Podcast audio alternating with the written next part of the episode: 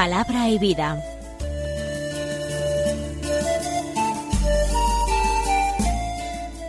Con el Padre Manuel Horta, desde Sevilla.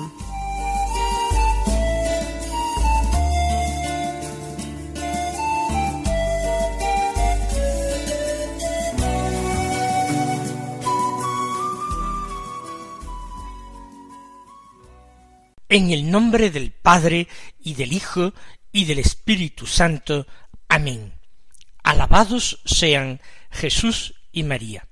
Muy buenos días, queridos amigos, oyentes de Radio María y seguidores del programa Palabra y Vida.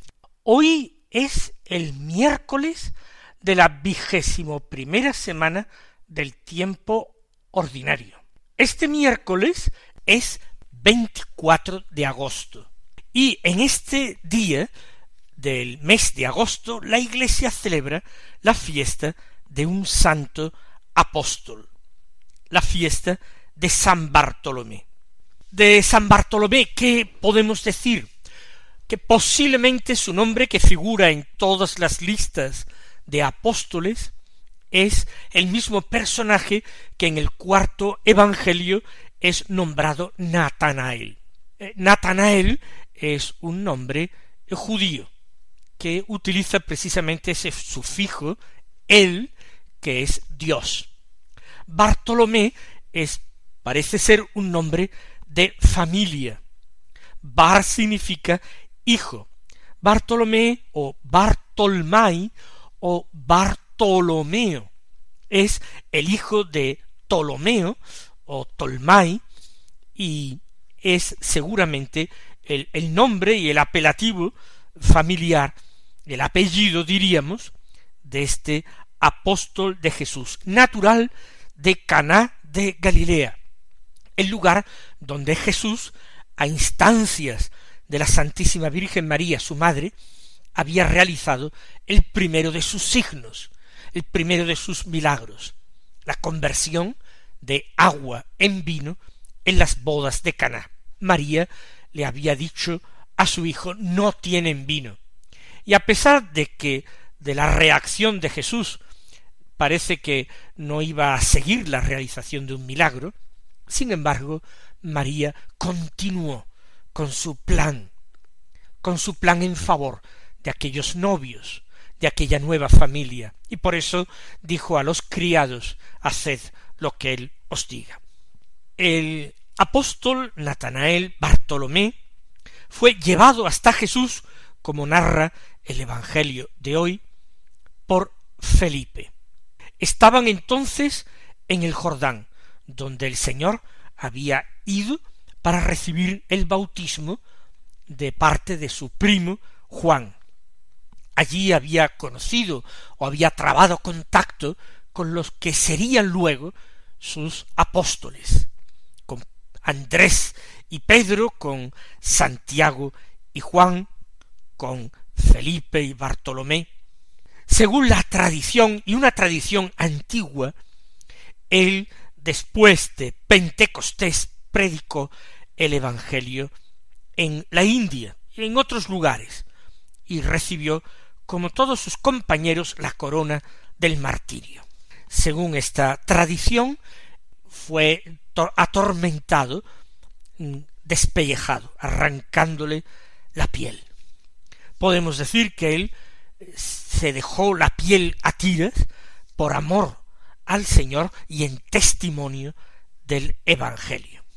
Pero lo más hermoso que nosotros podemos conocer con absoluta seguridad de San Bartolomé es la narración de su vocación, que es la que escucharemos en el Evangelio de la misa de hoy. Por eso precisamente hoy nuestra meditación va a ser sobre el Evangelio de San Juan, del capítulo primero, los versículos cuarenta y cinco al cincuenta y uno, que dicen así. En aquel tiempo Felipe encontró a Natanael y le dijo, aquel de quien escribieron Moisés en la ley y los profetas, lo hemos encontrado, Jesús, hijo de José, de Nazaret. Natanael Le replicó, ¿de Nazaret puede salir algo bueno? Felipe le contestó, ven y verás. Vio Jesús que se acercaba Natanael, y dijo de él, ahí tenéis a un israelita de verdad, en quien no hay engaño. Natanael le contesta, ¿de qué me conoces? Jesús le responde, antes de que Felipe te llamara, cuando estabas debajo de la higuera, te vi. Natanael respondió, Rabí, tú eres el Hijo de Dios, tú eres el Rey de Israel. Jesús le contestó, por haberte dicho que te vi debajo de la higuera, ¿crees? Has de ver cosas mayores. Y le añadió, en verdad, en verdad os digo, veréis el cielo abierto y a los ángeles de Dios subir y bajar sobre el Hijo del Hombre. Hay muchísimas cosas que sorprenden en este texto bellísimo, admirable del cuarto Evangelio. Es inevitable tomar mucha simpatía, cogerle mucha simpatía a este apóstol de Jesús, después de leer este relato. Es inevitable hacernos devotos de él y pedir las gracias y los dones de que estuvo adornado. A veces se ha dicho y se ha escrito que era un hombre de temperamento, más bien escéptico. Y deducen esto de aquella pregunta que él hace en respuesta al anuncio gozoso que le hace Felipe. Él dijo ¿De Nazaret puede salir algo bueno? ¿Es verdaderamente Natanael un hombre escéptico? No lo creo en absoluto. Los hombres escépticos suelen a veces caer en la ironía, en el sarcasmo, y eso procede de un corazón orgulloso, de un temperamento dado a la soberbia. Y nosotros, de este texto, más bien, sacamos en conclusión que es un hombre sencillo, un hombre humilde, un hombre de corazón limpio, un hombre bueno. En primer lugar, ¿de dónde sacamos todo esto que voy diciendo? El hecho de encontrarse alguien que es de Caná, de Galilea, allí junto al Jordán. ¿Qué es lo que ha motivado su viaje a aquel lugar? Indudablemente, él también ha ido a conocer a Juan Bautista, a escuchar su predicación, a acoger la llamada, la conversión que el precursor hace y a recibir su bautismo de conversión. Si él se ha desplazado tan lejos de su casa, como lo han hecho Andrés y Simón, como lo han hecho Santiago y Juan, como lo ha hecho Felipe, si él se ha desplazado de esta manera, es porque él está buscando la verdad, está buscando a Dios, y se toma esas molestias. Él quiere comprobar si Juan Bautista es un profeta auténtico. Seguramente ya lo ha conocido, ya ha recibido el bautismo de Juan. Ha descubierto que Juan es un hombre de Dios. Pero Juan está anunciando a otro, a otro más grande, a otro en el que la plenitud de Dios se hace perfecta, completa. En medio de vosotros hay uno, dice Juan, al que vosotros no conocéis, pero yo no soy digno de agacharme ante él para desatarle la correa de las sandalias. A ese quiere conocer Natanael, a ese busca, de tal manera que el encuentro con el Bautista le ha convencido de la santidad del Bautista, le ha convencido de que son ciertas sus expectativas. El Mesías está ya entre nosotros, pero no es Juan. Por eso, cuando le anuncia Felipe que el Mesías efectivamente ya está, lo han encontrado, lo conocen. Y le dice que el Mesías viene como él mismo de Galilea, y no de cualquier lugar de Galilea, sino que viene de Nazaret, una aldea sin importancia, y además lo anuncian como hijo de José, un personaje oscuro, desconocido, quizás conocido como carpintero, no como miembro de un linaje antiguo e ilustre del linaje real de David. ¿No es normal sentirse un tanto defraudado por estas palabras? Si no era Juan Bautista rodeado de tal aura de santidad y de prestigio ante el pueblo, un hombre que vivía tal austeridad, tal desprendimiento, que vivía en la soledad del desierto, entregado a ese silencio fecundo donde la palabra de Dios se escuche con más nitidez. ¿Cómo va a ser alguien que viene de su tierra? El Mesías ha de venir de Belén, de Judea. El Mesías ha de ser el hijo de David. El Mesías, piensa él, será reconocido instantáneamente por todo el pueblo de Dios.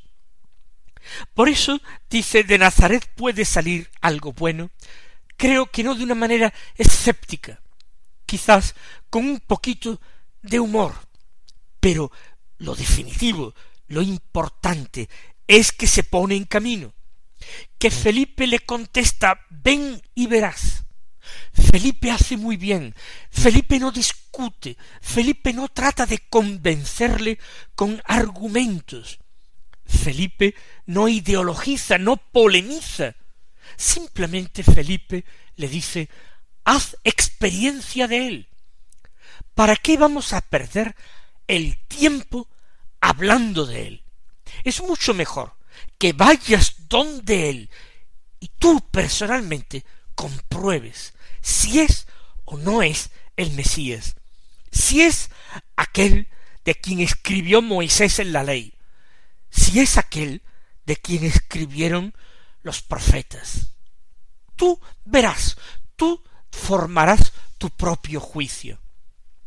Hay una manera más hermosa y más efectiva de evangelizar.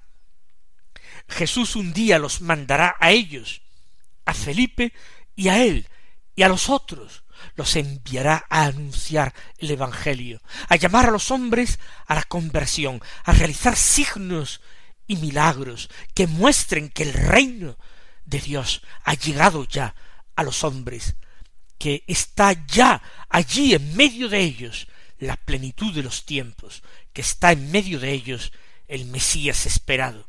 Entonces ellos predicarán con valentía, con desparpajo.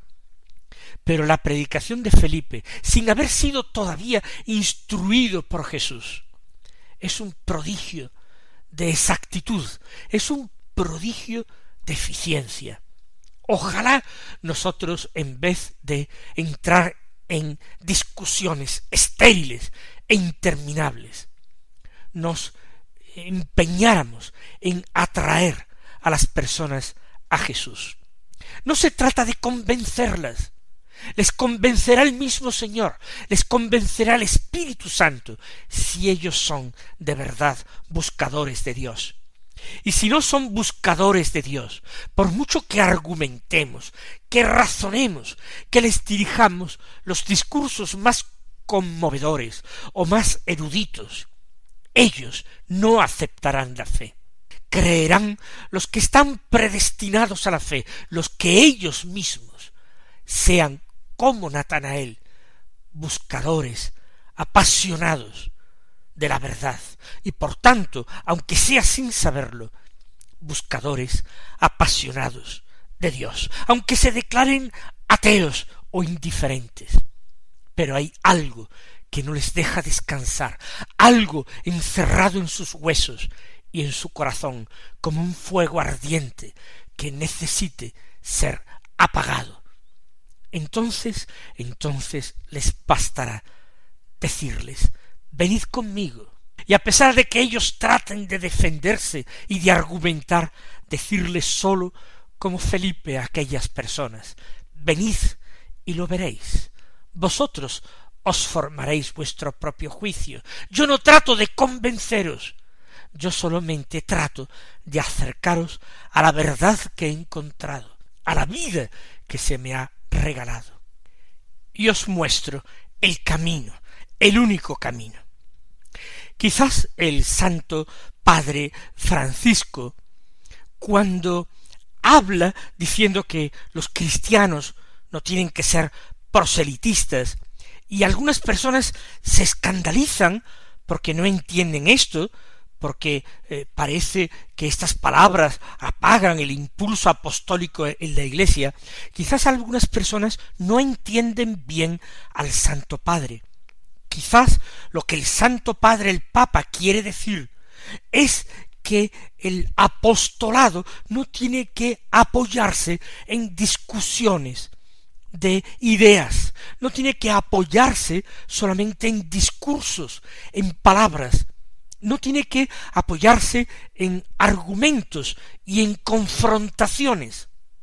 Frente a cualquier confrontación del mundo que diga es que de la Iglesia católica va a salir algo bueno, tiene algo que enseñarnos, bastaría con decir de una forma testimonial, valiente, vivencial, ven y lo verás, ven y lo verás. Quizás el Papa a esto no le llama proselitismo, le llama verdadero apostolado, mientras que a ese otro tipo de apostolado más ideológico que con mucha frecuencia no tiene ninguna eficacia, ese es el proselitismo que quizás el Papa critique con razón y rechace. Vamos nosotros a pedirle al Señor que nos muestre la mejor manera de llevar la fe a nuestros hermanos, de continuar siendo en la iglesia de Cristo como Bartolomé, Natanael, apóstoles del Señor.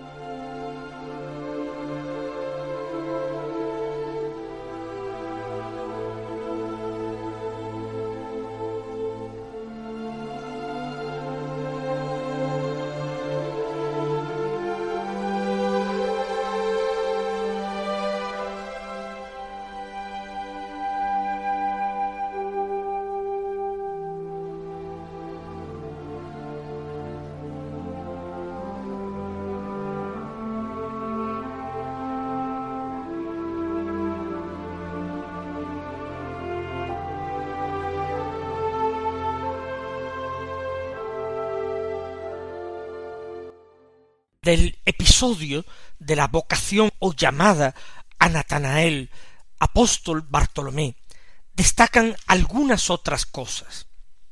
Por una parte, la bondad, sinceridad y verdad que emana de este personaje. En segundo lugar, el elogio tan encendido que Jesús hace de él, un elogio que no hace de ninguno de los apóstoles en el momento de la llamada. Ya hemos dicho que Natanael es un buscador de Dios, que por eso está en el Jordán, que por eso sigue a Felipe hasta Jesús, por eso no se pierde en discusiones allí. Él ha venido al Jordán a experimentar, a ver, a escuchar, no a discutir. Por eso va a Jesús. Es, según el Señor, un israelita de verdad, en quien no hay engaño. Es un hombre sin doblez, un hombre verdadero, un hombre leal, auténtico, para con Dios y para con los hombres. Me atrevería a decir que fundamentalmente es un hombre bueno, porque a Natanael le importa la bondad.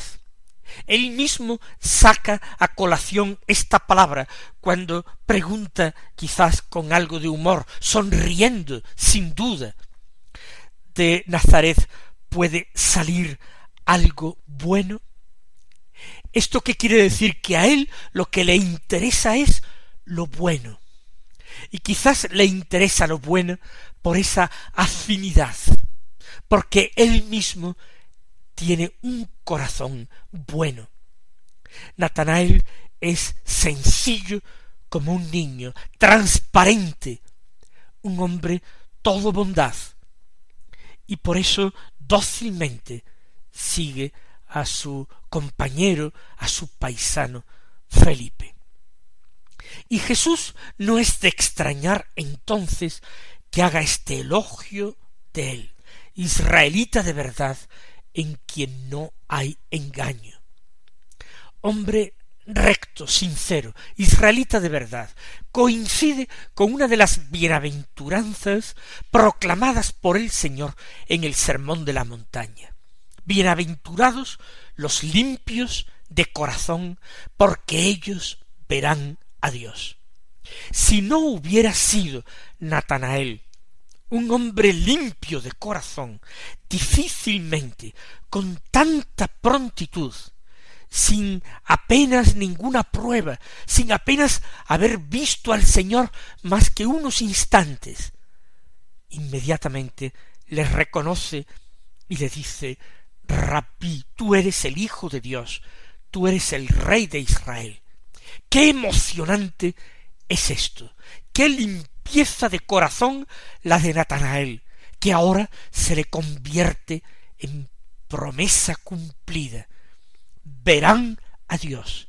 Y a través de esa apariencia débil y pobre, la apariencia de un hombre de pueblo, de una aldea de Galilea, del hijo de José, del carpintero de Nazaret, a través de todas esas apariencias engañosas, Natanael ve al Hijo de Dios, al Rey Mesías de Israel, al Rabí, al Maestro de los hombres. Y el Señor todavía le promete mayores cosas. Por haberte dicho eso, que te vi debajo de la higuera, crees, verás cosas mayores el cielo abierto y a los ángeles de Dios subir y bajar sobre el Hijo del hombre. Que nosotros alcancemos la misma experiencia, que también veamos al cielo abierto y que para ello nosotros cultivemos y practiquemos la misma fe confiada, sencilla y limpia de Natanael, que el Señor os colme de bendiciones y hasta mañana si Dios quiere.